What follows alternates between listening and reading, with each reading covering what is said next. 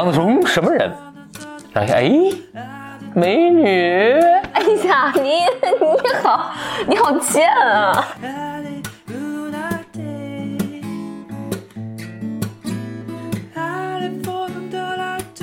这八种事情，我们就被称为成一个什么？一个群。对，而且这个这个群是如此的重要，它有个专专门的自己名字，叫做 Tetrahedral Group。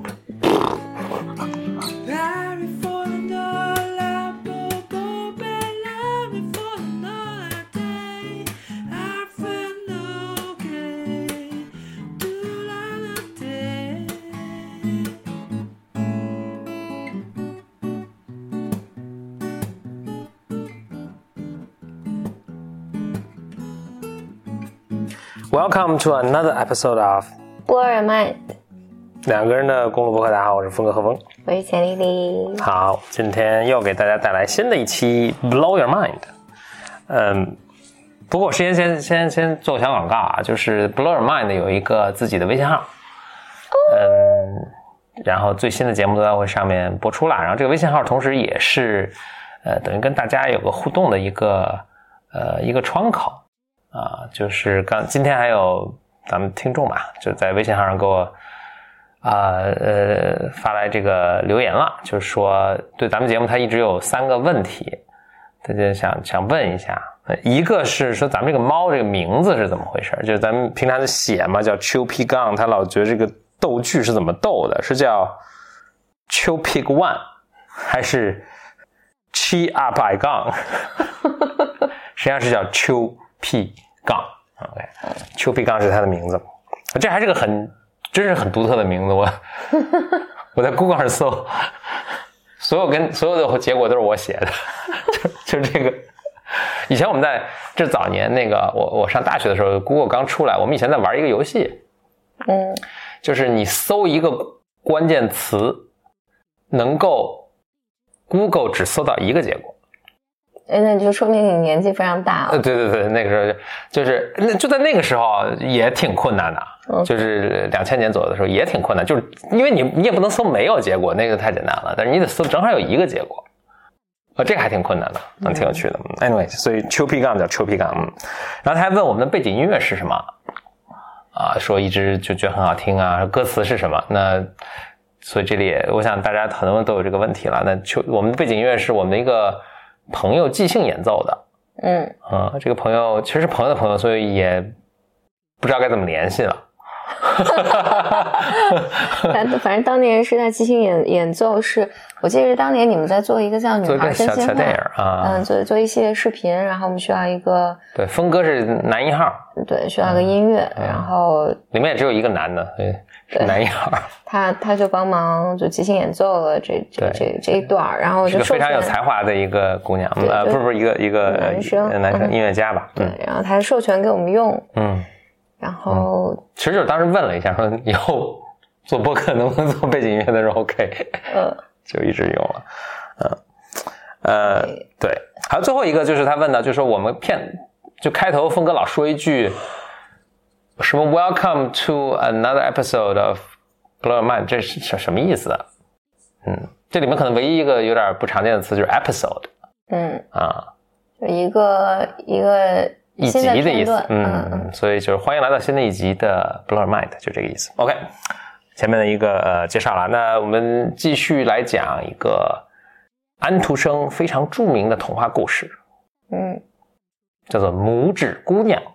嗯，你肯定听过这个童话。我小时候，啊，那你还记得这个故事吗？不记得了，但我还记得那个插画。嗯嗯，我换句话说，他那插画应该，呃，我我我不知道你看的是什么，但我相信你看的是就是那种黑白的都是线条的那个，那应该就是它的原版的插画。你看的不是啊？不是，因为我在打一个瞌睡，所以说不出来。我看的不是，我看的可能是中中国的插画。啊，是吗？那嗯，OK，嗯，行。但是我我印象特别深，就我看的那套，就是和我后来在国外看的那个那套都是同样的插画，所以他应该就是一直用的那个，当时是应该就是是一八三几年的时候，就是呃是木板画印出来的，嗯，总之吧，就是呃拇指姑娘，这是一八三五年写的安徒生的名篇了，也是也是在他篇幅中比较长的，我给你讲讲啊，嗯。有一个妇人，她呢就岁数比较大了，没有孩子，她就很想要个孩子，嗯，那自己可能也没法生了嘛，她就。去找这个一个 fairy，一个呃精灵，仙女，嗯，小仙女儿，哈哈，真的仙女儿，就是求一个孩子，仙女儿就给他一个种子，玉米啊什么的，说，哎，你去拿这个种就行了。说这个这个跟你普通种子不一样，这个魔法的。这个妇人呢，那就拿去种了，一种，哎，就长出来，长出来了，这里面有个花儿，哈，我打开，里面有一个小姑娘，这小姑娘只有拇指胳膊这么，拇指这么大，一个小姑娘，很漂亮的一个小姑娘。啊，夫人就很喜欢啊，就把她好生供养，在她家里养着，因为她很小嘛，就给她用这个什么花瓣做棉被呀，然后给她用一个核桃壳半拉核桃壳做了一个床啊，什么拇指姑娘反正在里面睡着，那就幸福的生活。就有一天呢，这拇指姑娘正在屋里睡觉的时候，从这个就是窗户里面，呃，就是他们可能是住在乡下吧。就窗户里面爬进来一个癞蛤蟆，一个中年妇女的癞蛤蟆。嗯，这种 怎么 怎么带着对我这种中年妇女极大的恶意呢？不是，这这跟后面情节是有关系的，就是是一个一位女性的癞蛤蟆，岁数比较大了。这个癞蛤蟆就哦，从这窗户上挤进来一看，哎，这姑娘好漂亮，他就把她捋走，撸走。为什么要撸走呢？他就，呃，底下再说，但是他就叼起了这个半拉核桃，这核蛤蟆可能挺大的，他叼起半拉核桃，就从窗户跳下去了，就带着核桃和这个核，这拇指姑娘还在里面睡觉啊，嗯，他就带着这个核桃，哦，走走走走走走，走到他住，他住在一个池塘的这个边上，这就回到他窝，但是不准确的，其实蛤蟆没有窝，但总之吧，他回到这个童话这么写的，回到窝，他呢，他有个儿子。这儿子可能是有点弱智的，就是因为从头到尾他儿子就一直在说咯咯，总之吧，这个老蛤蟆就对这小蛤蟆说：“这是你老婆啊。”然后呢，咱们这么着，咱们就这姑娘不错嘛，我在外面捡回来的，要嫁给你。那我们现在赶紧准备这个婚事。然后呢，但是为了防止这个姑娘跑了呢，咱们这么着，这个把它放到这个池塘里，就上面有个挺大的一个池塘。这个蛤蟆就叼着这个核桃呢，半拉核桃就呜呜跑到池塘，池塘最中间的一个地方有那种荷叶，嗯嗯，他就把这个核桃放在荷叶上，那这姑娘还在睡，然后他就跟他儿子游回来，他们就布置新房啊什么的。拇指姑娘睡睡睡睡睡一会儿醒了，一醒来就很惊慌，哎，我怎么在一荷叶上？什么情况？这那，然后呢，这蛤蟆就游回来了，蛤蟆游回来，哦，你醒了对吧？这是，这是我的儿子，会是你的老公。然后这拇指姑娘说啊。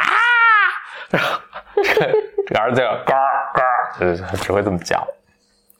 然后木姑娘很郁闷，这蛤蟆就说：“你稍安勿躁。然后呢，嗯，我们这布置新房。然后呢，我先把你这核桃拿走了，就是我们会放在新房里。你到时候还继续在核桃壳上睡。但是呢，你别走啊。”他们就回去了，但是也不担心这姑娘走嘛，因为她就在一个荷叶上。嗯。那拇指姑娘很郁闷啊，就在那儿就不知道该怎么办。就是他们在发生这个对话的时候，这个河池塘里面有小鱼听见了这个事儿。小鱼说：“不能让允许这种事情的发生。这姑娘这么漂亮，这个蛤蟆这么丑陋。”鱼就见义勇为，他们就一起。这这是带很大对相貌的歧视。哎，你仔细听，往下是就是这样。这帮鱼呢，就在荷叶底下，就捉这个荷叶的这个杆儿，就把这个杆儿给捉断了。嗯，这拇指姑娘就就就飘起来了，就就飘走了。就等于脱这个，这个就可能它是个有流水的池塘了，就不是一个封闭的池塘，就就飘走了，呃，就算躲过了这个灾难嘛。那拇指姑娘就在荷叶上飘啊什么的，呃，就有一只蝴蝶就围绕它飞。拇指姑娘很喜欢这蝴蝶。如果你看那插画的，这蝴蝶比这拇指姑娘还大。嗯，那个这蝴蝴蝶话就落在这个荷叶上，拇指姑娘特别开心，就拿它这个可能是它的这个丝带吧，它这个身上的这个呃或者腰带。就一节绑在这个蝴蝶身上，然后一节呢就绑在这个荷叶上，就蝴蝴蝶就陪他作伴。就这儿突然来了一个甲壳虫，甲壳虫一看这拇指姑娘，哎，好看，一下就搂起这个拇指姑娘就飞走了。嗯，拇指姑娘就一方面特别惊慌，然后一方面特别难过，她想，哎，那蝴蝶怎么办呢？但没有办法，蝴蝶就随着荷叶飘走了，可能饿死了吧。然后那个这个甲壳虫就捋着这个抓这个拇指姑娘呢，就呜呜飞到这个树上，树上有好多好多甲壳虫同类。然后呢，他就这甲壳虫就说：“哎，哥几个看，来，我捋了一个撸回一个美女来。”然后其他甲壳虫呢，就都围过来看，但可能是出于妒忌吧，就纷纷这个诋毁这拇指姑娘的长相。一个人上去说：“啊，她才四个条腿，我们都六条腿。”然后有人又有人上说：“哎呀，她连翅膀都没有，什么，反正就说特别难看，就难看的不行。”然后最早抓他那个甲壳虫一想：“哎，那可能他是挺难看的哈，那算了，不要了。”就把 拇指姑娘给给放地上了，就不要她了。呃，拇指姑娘就好像挺受打击的啊，甲壳虫都觉得我难看什么的。嗯，这时候呢，这个她就就是在森林里，在森林里就风餐露宿，也很可怜啊、眼看就冬天就就到来了。他就呃，他这个身上的都衣衫褴褛了，也没有新的衣服了嘛。嗯，就是他本来穿的是夏装，然后特别冷啊，也没有吃的啊什么，就就这个漫无目的的走，这个想找一个暖和的地方。哎，这时候他看见这个地上有个洞，有个门儿他过去嗡嗡敲门。哎，出来是个老是个耗子。嗯，这个耗子呢，但是耗子很 nice，就说哎，这个拇指姑娘说我就很冷啊，我要地方没有吃啊，我想有个地方住啊，避寒啊什么。耗子说可以。呃，不过呢，你得劳动，那对吧？那不能白吃，那你要每天帮我打扫房间啊，每天给我讲故事，嗯，行不行？拇指姑娘说行，有点以前那个一个对对对，差不多。没给我讲故事啊，这拇指姑娘说行，就进来了，就跟这个老鼠一起住，那就就等于他住在地下嘛。呃，是个田鼠吧？可能不是个老鼠，田鼠啊。呃，他就住在地下，每天给这个嗯、老鼠这个讲故事啊，打扫房间啊，做饭啊什么的。老鼠呢，它可能自己有有余粮吧，可能就养着这个养活着拇指姑娘，但拇指姑娘就不是很开心嘛。还有一天，老鼠跟他说说，哎呀，说今天有人会来拜访，然后这个呢，这是一方乡绅，家特有钱。你看我们家挺大的吧，他们家是我们家二十倍大。然后他身上这个天鹅绒的大这个皮毛，哎呦特棒。然后呢，他这个他们家这粮食，哎呦堆得跟山一样。你要能嫁给他，你就捡着了。然后他今天会来，你要好好表现。我想说谁呀、然后说我也不想嫁，对吧？那老鼠说不行，你不能不能这么说话，对吧？那个你嫁着他是你的这个钓个金龟婿是很很赚的。哎，下午的晚上的时候呢，这个他的邻居就来了，是一个什么呢？是个鼹鼠啊，鼹鼠的故事是个鼹鼠啊。这个鼹鼠，你知道你知道鼹鼠视力是特别不好的，而且鼹鼠就是一辈子住在地下的那么一个东西。嗯鼹鼠就来了，然后就拇指姑娘就反正也做饭啊什么的，鼹鼠人就还挺，这鼹鼠也挺有文化的人，其实是就是作为一只鼹鼠来说啊，然后就是很博学，侃侃而谈什么的。然后他呢，他可能也是看上这拇指姑娘了，但是就没有表态，就回去了。这个这个这个，但是呢，这鼹鼠就开始做一个工程，就是鼹鼠它反正它不住你了，然后呢，那个老鼠也住老鼠的洞里，鼹鼠就开始打洞。从他们家打到一个，直接打了个洞，一直打到老鼠家，这样呢，他就经常能来拜访。这个工程的结束了之后呢，他就又来拜访了，就说哦，说我现在打了一个洞，那我们经常可以在这个洞里面散步啊，然后大家见个面方便嘛。说但是呢，你们进这个这个隧道的时候，你们呃，就我打洞的时候不小心打出个东西来，你们就不要害怕，我打出了个死鸟。然后呢，但是也没地儿搁，我就把它搁在这洞里了。那你们不用害怕，那鸟已经死了。然后说就邀请他们去鼹鼠家做客。拇指姑娘也不是很愿意，但是呢，就是也老鼠也劝他呀，然后他可能也想到自己岁数也不小了什么，不知道吧，反正就也答应了，就去这个鼹鼠家做客。反正鼹鼠呢就老爱说这个，他老发表一个观点，就是说这个就就地下好，地上什么都不好。啊，地上的鸟儿也不好，什么他就因为他自己也他见不了光嘛，他就反正他从来不上去，然后就说上面什么这都不好，又冷，鸟、阳光，哎，都讨厌死了。那所以就地下好，咱们都别上去。之后他们就就从这儿走，哎，就真的看见一个鸟，那个死鸟是个什么？是个燕子啊！原来是这样，就是那个冬天，就是燕子本来是应该迁徙的，但这个燕子不知道因为什么原因没迁徙了，嗯，它就冻死了，冻死掉地上了。结果这个鼹鼠打这个洞的时候，它正好掉下来了。啊，鼹鼠说：“你看一死鸟，对吧？他们不用管它，就又回到这个鼹鼠家做客。那晚上母子姑娘就回到老鼠老鼠家里睡，但是她就就心里特别牵挂这个鸟，因为他其实很喜欢鸟了。以前在地面上面生活的时候，他就跑回来在看这个鸟，他也觉得很可怜。他看这个鸟，这鸟其实很大个了。你想，拇指姑娘还没蝴蝶大呢，这个鸟对他来说庞然大物，跟波音飞机似的。嗯。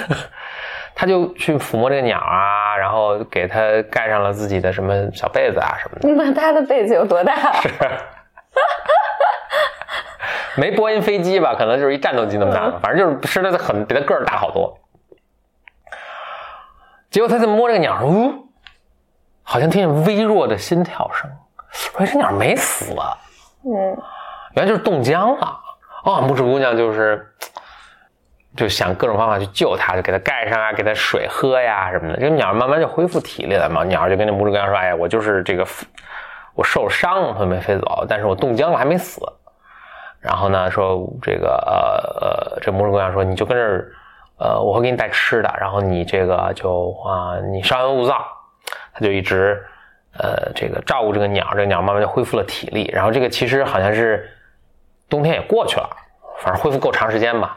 然后呢，居然这老鼠跟那个那个鼹鼠呢一直不知道。这时候呢，夏天就就是春天可能就到了，然后这个拇指姑娘就把这个洞上面给杵开了，然后这鸟就跳上去了，就就就就回到地面上了。鸟就跟拇指姑娘说：“你要不跟我一起走吧，就别住这儿了。”拇指姑娘一想：“哎呀，我要走了，这个老鼠对我其实挺好的，我走它还挺伤心的啊，那就就不走。”说：“你走吧，我不走。”那鸟就说：“行，那你保重。”它就飞走了。拇指姑娘呢，就在外面啊看了一圈，又把这个洞给封上了，就继续这么生活。那转眼有很长时间过去了，终于呢，这个鼹这个鼹鼠呢，就向这个老鼠说明自己的这个来意了，就求婚了嘛。嗯，老鼠说行啊，就等你这天呢，就跟拇指姑娘说这事。拇指姑娘不愿意，这个老鼠就。生气什么这那的，然后这拇指姑娘就一直拖着，但是这个鼹鼠呢，最后就也，呃，最后一个最后通牒吧，就说，哎，我们这个，我想这是不是又到夏天了？然后就说我们到呃入冬之前，什么我们一定要办婚礼。好，这拇指姑娘看也没什么办法，最后就也也答应了，那就办婚礼，办婚礼，就在婚礼就是当天或者前一天嘛。这个拇指姑娘就跟这个他们说说，说我结婚之后就嫁鸡随鸡了，那我以后就永远在地下生活了。那这最后一天，你让我上地面上去看看，嗯，就跟这个日月星辰告个别什么的。嗯，说去去吧，他就上去了。上去之后呢，他就哎呦，好久没上这个地面上来。这时候地面上呢，好像已经都快入冬了，什么这个这个树叶也都凋零了，他就在外面还能看见这个世界，他就很难过，说哎，以后再看不着了。哎，这时候那个鸟出现了。哎，鸟说：“哎，怎么怎么样？什么情况？”拇指姑娘说：“你带我走吧。”鸟说：“行。”哎，飞到我肩上，他就飞到那个鸟的肩上。鸟就带着鸟说：“我要带你去我的老家，这我是要往南方迁徙的。嗯，我带你去了，你你抓紧了。”拇指姑娘抓紧了，鸟就呜飞飞飞飞飞好远，然后来到一个鸟语花香、景色优美的南方，一个很大的湖。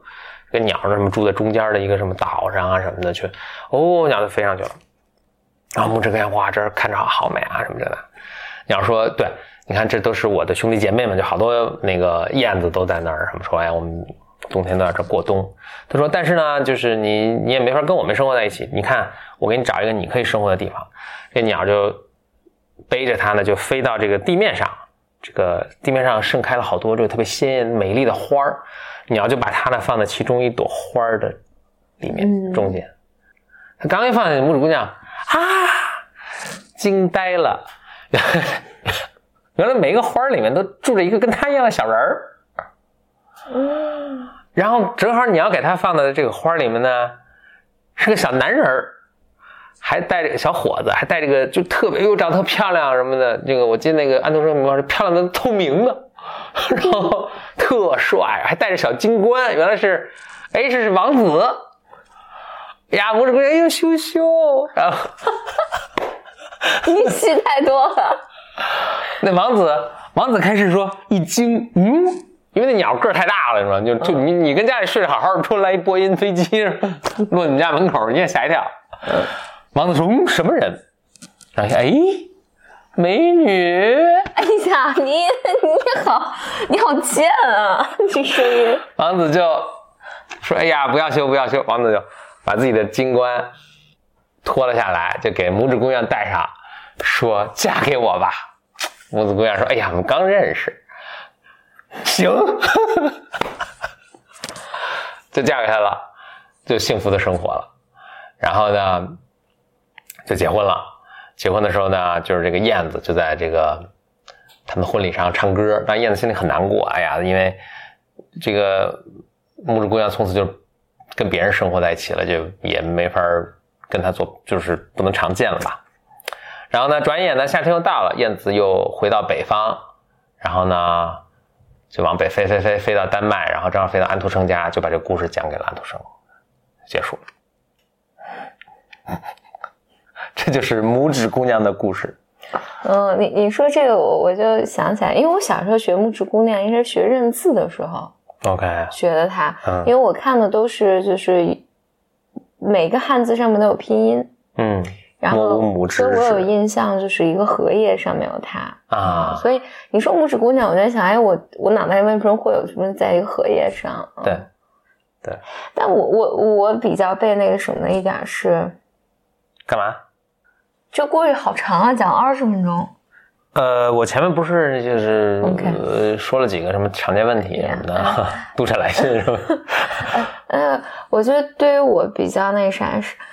拇指姑娘就是一个性幻想的对象，哎，就是哎，你看，你看，我说的第一个，我自己列的第一个问题就是 always 这个 object of desire，对，嗯，对，就是自己很被动，然后对谁对他都是这种呃这种，对，我要娶你，嗯，对，你你嫁给我，是，但你想，这是一一八几几年写的，嗯嗯，对，这是我第一个什么，就是他也没有。你几乎没有什么内在对他的任何的一个什么，唯一的一部分就是他最后决定跟这个鸟走，这是一个他等于为自己做了一个决定，还感觉是。以前就是特别被动，谁撸了我我就就撸了，谁把我拐走就谁把我拐走，就就这么一个情况，对，是，嗯，所以这是我第一个这个读了之后的呃嗯呃感觉，第二个感觉就是你刚才说的，他最后跟那王子好了，就因为人家是长得帅，是王子。不会终于遇上一个同类，那倒也有可能是 the only 同类。对对对对，遇见。嗯，对，就是什么，所以就让人不知道安徒生在试图传达什么样的一个。我在想，他是不是在传图传达？尤其比如说，比如说小女孩听这个，就说：“哎呦，这个你可能遇到很多稀稀奇古怪的追求者，最后才碰上一王子。”什么？他什么什么什么癞蛤蟆呀、甲壳虫啊、什么鼹鼠啊？对对对，然后这里面好像除了他跟鸟以外，他也没发展出什么朋友关系。那个老鼠反而好像是一个长辈，对，哎，你来我这儿了，那你那啥吧，然后我要给你嫁出去。嗯，他在里面也没有发展出任何同辈的朋友。呃，除了他跟那个鸟，鸟啊，嗯。但鸟也是就是有救命之恩嘛，感觉。啊，对，反正就是挺奇怪，反正就就好像唯一的目的就是嫁人，是，嗯。嗯，就他跟人发展，就是跟这个所有人发展所有的关系，几乎都是基于这个呃这个前提的，嗯，这个人有没有成为老公的这个可能性？嗯，不知道，你不是他那个什么，就是。就是对方对他也是这么看，对他都是嗯。然后在整体整个故事中，我觉得没有没有什么变化，没有什么成长。就拇指姑娘这个人啊啊，基本就很被动，就是事情一件一件发生在他身上。对，而且从一开始，你不是说有一个人一直想求一个孩子嘛？嗯，然后他听起来就是这个那个小仙女儿，就是给了他一朵南方的花儿。那 有可能，南方贩贩卖过来的一个种子啊。对，所以那他绕了一大圈，又回到自己的家，可能也挺好。对对对，嗯，就是听起来那小仙女也是我，我并没有打算满足你的愿望，给你朵花吧。啊嗯，是，嗯，我我有印象，就我小时候读这个故事时候，我就最让我揪心的就是那蝴蝶。嗯，蝴蝶招谁惹谁了？这真是太作孽啊！这，对，安徒生的童话，我觉得这还挺有意思的。就是，我是觉得他都有一点黑暗的一点东西在里面的。对他并没有你，就是从从最早那个求子的那那那什么什么人，嗯，到蛤蟆，然后到蝴蝶，然后就有一种走一路扔一路，走一路扔一路，走一路扔一路，这个人就不见了。嗯，然后就是。当然，消极一点说，就一个丧尸接着一个丧尸，接着一个丧尸，接着一个丧尸，就大家都不知道怎么很失望，嗯嗯，都有愿望，然后很失望，然后也不知道，我不知道，就是我觉得想必，比如那个蛤蟆，他也是，哎，我做一个很正常的事儿，我有儿子找媳妇儿，是，嗯，然后哎，你他就跑了，或者这就是生活啊，然后那个蝴蝶也是被绑着，然后他就。就是走了，他传达的就是生活就很随机，嗯，就很随机，很随机，很随机。然后最后他噗遇见了一个王子，于是幸福的生活在一起了。嗯，不知道。不过我说点别的，我说你说这个的时候，我突然想到我之前看一个，哦，我我我应该是看那个什么俄罗斯那个挑战灵媒的那个，这是什么？对。那个灵对灵性的那个那个节目里面，他他说有一个就是公开的什么，就是好像说有一个有一个人养了一个特别小的小人儿，OK，嗯，说说是外星人什么的，嗯，只有小骨架，是不是还什么机密什么乱七八糟的？OK，嗯，这就是曼徒生著名童话故事《拇指姑娘》。当然，我觉得看这种故事也挺舒服的。真假？我我说舒服是有点像我脑袋就有点像一个什么东西从特别高的地方噔噔噔噔噔噔噔噔掉下来，然后我不用牵挂，我不用我不用牵挂最上面那个什么求子那人，我也不用去牵挂那个蛤蟆，也不牵挂，就是就。不费劲儿吧，就就不用做太多思考。那个，我读这个，我那天有这么产生这么一个联想，可能不是这具体这个故事，但是风格都是一样的。我就是我发现安徒生这个故事都是怎么描述呢？我觉得很松散。嗯，对对。他就是你看好莱坞的故事，比如你你你有些就尤其是咱们是看好莱坞电影长大的啊，就是。你就会有这个习惯，就是比如说前面在比如开车第十分钟的时候给，比如说给某一把刀一个镜头，你知道他后面肯定会用这个刀，对对对，或者他这就是某某个角色不经意说一句话，哦，我以前曾经去过埃及，你就知道哦，他们最后肯定跟埃及有什么关系，对，就是你都会有做好这个准备，而且会去猜测，对。但实际上他这个，如果你是好，如果好莱坞拍摄，你想，哦，这蝴蝶后面肯定会起到关键作用，对吧？嗯嗯。后来啊，完了，我没再交代这蝴蝶。对，是哦，就这也行，就是这么一个，嗯，这明显就是，就当时他们人讲故事，就是他不会，就好莱坞是没有一句废话，就每一个就跟那个你做应用题似的，每一个条件都要用到，这个题才能解。对，嗯，安徒生这，我就觉得他写，他高兴写到哪儿写就写了，嗯，挺逗的。对，嗯，而且其实你看最后就是安徒生的名篇是那几个了，当然可能最有名的是《卖火柴小女孩》，然后，呃，这个丑小鸭什么，就这些，这些是可能稍微更符合我们现在对故事的理解。但你看他大多数作品是特别奇怪，就是从我们现在的角度来看，呃，这好像不符合我们现在这个讲故事的手法。嗯当然，再过两百年，人们再看现在的故事也很也很奇怪。那时候可能又有一种新的讲故事手法。对，嗯。然后我还在想，因为实际上你去想的话，这个故事里面，比如那个人他求向小仙女求到这个东西，有一天回来了，你不见了，就太多，那是个伤心欲绝的故事，对吧？然后蛤蟆他们呃不住元西方啊没了，嗯，然后小鱼跟蛤蟆之间肯定还有点什么什么什么故事。我觉得那老鼠跟鼹鼠是特别难受的。对对对，然后老鼠，你看你在这儿陪了我一年多，然后你跑了，然后所以呃，反正总之啊，就是它背后有很多很多故事吧。嗯，我我我哪我我刚才突然想到，就是我在很多年前，反正去一个在伦敦的一个泰国寺庙，反正我以前也说，就是我最早就是做冥想是从从那儿第一次就正式的接触。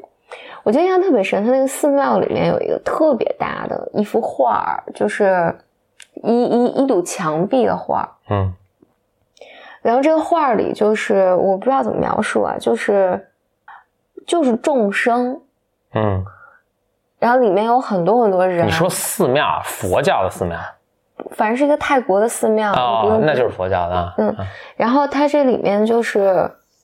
就是画的众生，然后这众生就同时在发生很多事情，就看有人很悲伤，有人很开心，有人很幸福，有人就很很正常，有人在睡觉，然后有人在地狱里面受煎熬，就是，反正我当时看那个，我我觉得那幅图还是非常的，我不知道，非常让我觉得有 emotions，看的是个很平静的一幅画，但你就觉得啊，那就是。就你看不见的地方，你你你看不见的地方，就是在每个人就在处理自己的生活，嗯，然后而且它同时都在发生，你你也好像你也对此毫无办法，嗯，anyway，就你你讲这个，我就想这些人就他们在经历什么，这个故事好好丝毫没有提及，但嗯。嗯，但肯定就那蝴蝶经历了什么？就是突然哎走不了了，然后饿死了啊！没准还有小鱼来帮他。然后那，对你包括那些小瓢虫，那有一天可能想起来，其实那个姑娘其实真的挺好看。就是，对，就嗯，就就就就好像就怎么讲？对于我来讲，就有点像一个。真的就大海里的波浪，这个水溅起来，然后就没了，但它肯定还在。嗯，OK，嗯，就安徒生童话是是这样的，就是我读，哪怕它是个幸福的结尾，就像拇指姑娘这样，似乎是个幸福的结尾，但你读着也还是有一些很奇怪的一些，可能就是源于这些他并没有交代的结果，然后你也嗯。还有一个，我当时是想吐槽了，就觉得，比如我从小看的这些拇指姑娘啊什么的，哎，我还看过一个叫《小黑人桑白》。你上次也提到过这，我没我没听过，你要不讲？因为我每次，因为我我不知道这个故事是什么，然后但但只要看拇指姑娘，都会想到你提拇指姑娘，都会想到小黑人桑白，就我不知道 why。OK，啊，续集，拇指姑娘续集，显然不是，但。但但我想说，比如这种童话里面最后的故事结尾都是，他遇到了一个王子，对戴王冠的王子，然后两人从此幸福的生活在一起。嗯，你说，当然我能理解那个年代吧，但我觉得就是这多少好像，反正就不太对劲。对，就就是好像你给女生设定的唯一结局就是你要嫁人，你要嫁人，你要嫁人，然后最后你你要嫁一个王子。嗯，你嫁一个王子就。幸福的生活下去，你嫁个蛤蟆就不行。你嫁什么鼹鼠也不行。嗯，我们得重新写一个故事，是你就哎嫁蛤蟆了。我我想起来，就日本还是韩国有个女明星，就是因为那个女明星很漂亮，就是好像什么大众女神。嗯，然后但是她就嫁了一个男的，这个男的就大家就说他很丑。我看了看，他就就普通人嘛。嗯。然后他确实不是很好看的男生，嗯，然后大家就觉得，而且这因为这个女明星嘛，她赚了好多好多钱，嗯，然后这个男的在认识女明星的，他就是一个穷困潦倒的艺术家，嗯，我住在阁楼上，我根本就不食人间烟火，嗯，然后那俩人结婚了，然后而且生活特别特别幸福。嗯，然后这个他们在海边买个房子，就是不然的就反正就过就是世外世外桃源一样的生活。这个这个这个女的好像也没有在演，我不知道，因为我我不是韩剧的观看者，但好像就我是看娱乐报道看。然后大家好像就是说，因为当然有些截图出来，就是这个女孩就说我最大的困扰就是。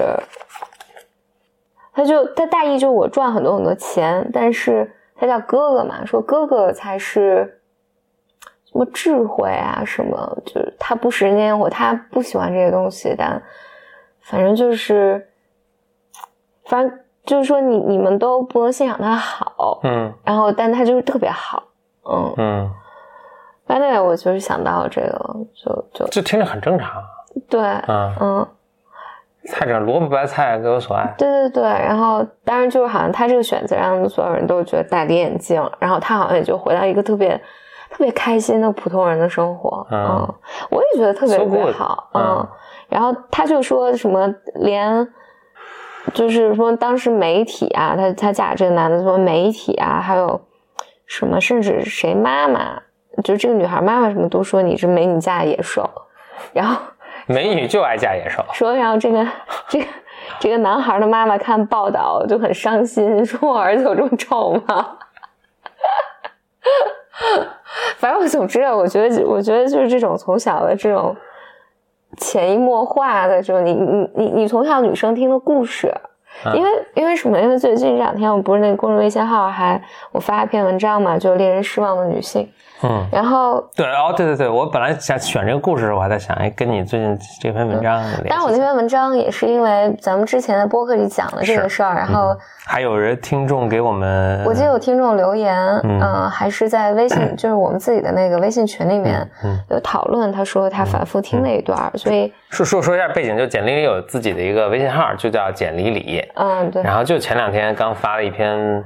文章现在很火，也没没没火，没火没火，因为我那号很少有人看。呃，叫做嗯，就叫让人失望的女性，就令人失望。就是我其实是因为那个咱们那个听众朋友，他说他就是反复听了这一段，然后还把这个推荐给他父母，所以我当我才就是反正反正 somehow 就 inspired 我，我想把它还是写下来了。好，我的 point 是。有人 argue 这件事儿，就说在留言里面 argue 就说，就说小时候你叫叫你好好学习，是因为长大了你这样你才有去独立选择的空间。长大了让你去结婚，是因为害怕你那个什么，就害怕你落单啊，希望你有人陪伴啊，什么什么的。嗯，然后。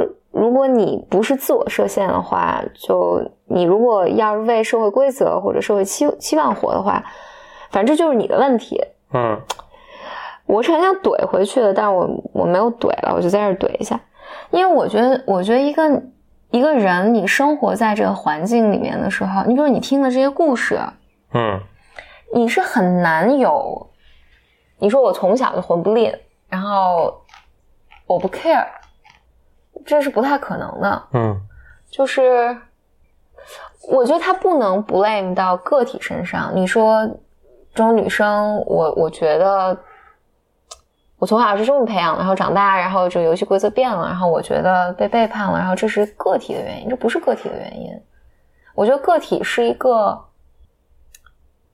对你你你你，因为在尤其是在你年轻的时候，你是弱势的。就是你是被影响的，你听到什么故事，然后直到你有机会接触到更多的资源、更多的想法的时候，你才有可能，就有可能，只是可能而已，有机会你做不一样的思考。嗯，哎呀，哎，我今天晚上吃饭跟朋友聊，还聊到就是。并不是有意，我觉得我不是一个极端的，比如女女权主义者啊，或者说一定我们生活在一个父权啊、男权社会什么。但是对女生的这种，当然我觉得就这个社会环境下，对女生对男生都是不公平的吧。嗯，当然它确实是有很多令人很很无奈的东西在。嗯，那包括对长得不好看的似乎也很不是不是很公平，所以对吧？嗯。我是不好看权主义者，为自己的对为什么为自己的权益而对为为什么对为为什么对癞蛤蟆或者是是，你就最后得是个透明的戴皇冠的一个嗯。从来不认识的一个小男孩然后俩人，嗯，我们俩结婚吧，就结了。但但某种程度上，这个就是，这也是就是 acknowledge 现实，就是因为事实就是这样，人性也改不了。那也不用粉饰这个事情，就说现在对吧？就是说，你看你做好准备，你看你也不是很好看，那你要做好一个饱受歧视的一生。我妈从小就是这么 prepare 我的，嗯嗯。是，嗯嗯是，某种程度上这可能也是个相对正确的选择，对吧？就是你，你不能让你觉得哦，这个世界就很公平的，其实就不这样。对我，我妈，我妈从小就是，不知道我妈会不会听到这一期啊？反正我就我妈从小就是在 prepare 我这个事儿，她就老说，哎，长得不好看，然后就要多读书。我想是这样，就是你想，你小时候也很难预测长得好看不好看，就是想这样。就如果你本来就后来还长得挺好看的，也挺努力读书的，那这正好 就是也不吃亏啊。但万一不好看，咱至少还有个双保险。想，对，嗯，当然，当然，我觉得现在我也不知道，我觉得现在年纪大了吧，就对这种。你就觉得长得好看不好，就是不你你不是有那种，它叫什么？就整容上面有一个叫，就很明显的畸形啊，或者就是它严重的影响你，比如去找工作或者什么的。我觉得那那种叫什么修复什么的。对，除了那种，我觉得人实实际上就是你自己开心，人就好看。对，我能讲出想出一些反例来，但是。那不是，我觉得是这样，人想整就整也无所谓，对，爱整就整呗，他整这个开心就整呗，对对对。啊，你你看着好看，你看着不好看，那就这人又不是给你整的，对，无所谓。我我我这么想，我是想说，就比如癞蛤蟆，非要整成一天鹅。我我我我是觉得就是，嗯，三号，我觉得就是一个人是否让你觉得舒服，或者你愿意花一些时间跟这人相处，嗯，就。肯定不是好看，就漂亮这个单一的因素。嗯嗯，但三胖，你看我从小听的这些故事，就是一个拇指姑娘。嗯，虽然我不记得内容，但她肯定三胖会对我产生影响嘛？那就是一个漂亮的小姑娘，所有人都想娶她。哎，那我出一个思考题，那比如说，咱们说好多女生啊，然后女生好像就是知道这些神话故事，不是神话故事，童话故事中，其实它很多老老一些的童话故事。他价值观都比较单一，嗯，要不就是拇指姑娘特好看，要不就是田螺姑娘特能干，对吧？要不就是什么这那，呃，但对男生其实也，咱们就说说男生嘛，男生也有一些评价标准，比如说勇敢，嗯啊，总是一个经常出现的一个，对吧？勇敢，但哪怕到现在，我们也不会觉得说勇敢是一个有争议的品质。嗯，这个都不会。嗯，所以勇敢跟好看还就是两种东西。嗯，就是我的意思说，都是都是某种 quality，但这种 quality 在本质上是有区别的。一种是，我不知道有没有表达清楚啊。嗯嗯，就是它似乎是对不同性别的不同要求，但其实其实有点更深的东西在里面。比如我们现在就会反思，就觉得对美貌这个东西还真是。哎，不过说回来，其实美貌其实一直就是很有争议的一个东西。啊，嗯，一直就是说啊，对吧？美貌只是 skin deep，对吧？只是，嗯，仅此而已了，对吧？但是勇敢、正直、什么诚实什么，就，嗯，Anyway，I don't know，I don't know where I'm going，但是，嗯，是，我觉得这里面肯定是有很多对男性的不公的。但我现在一想，想的是美女与野兽，嗯嗯，但那个野兽最后也得变成王子啊，他不能永远是野兽。对，但但是当他是野兽的时候，女孩还是爱上了他。Yeah，因为他心地善良。哎，Shrek 那就很有趣，反转了。嗯，是 Shrek 是最后那个，就是野兽没变成王子，那个美女变成野兽了。啊，对对对，然后俩人很，我觉得还挺好的。俩人，That's really good，俩人很开心的一起生活。啊，这个是推翻了以前的一个，因为这个不，这个是我记得是零四年左右的动画片嗯嗯嗯，零三年、零四年的，这价值观变了。嗯，这是比较老，变成一个胖乎乎的一个胖乎乎的一个那个那个呃野兽了。对，哎，话说，我觉得挺颠覆的这个。我觉得这，我我这某种程度上，这这也是就老祖宗说的吧，就是物极必反。啊。然后这什么，反正总之吧，我觉得一个事儿到一个极端上，然后它都会，嗯，再摆荡回来，然后摆到另一个极端上，再摆摆荡回来，啊，就是个人类自我调节的一个过程。嗯嗯。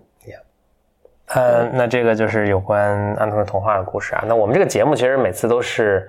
可能以后有个小 format，就是上半部分讲故事，下半部分讲科学，啊。然后难道今天还要讲科学？我来讲几句吧。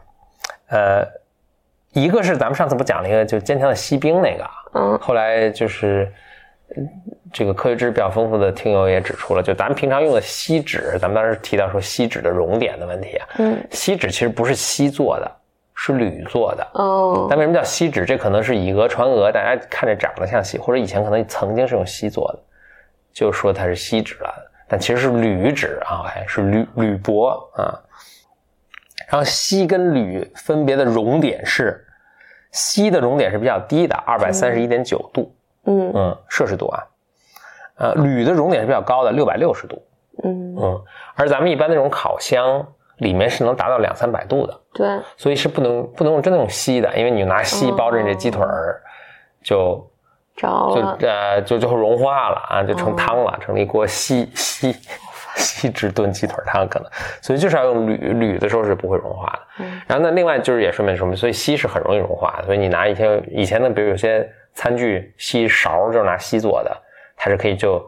就咱家的火就能够把它融化，然后塑造成各种什么小小玩具啊，是可以的。嗯，啊，那谢谢这好几位听友，这个呃来信指出了啊，谢谢大家。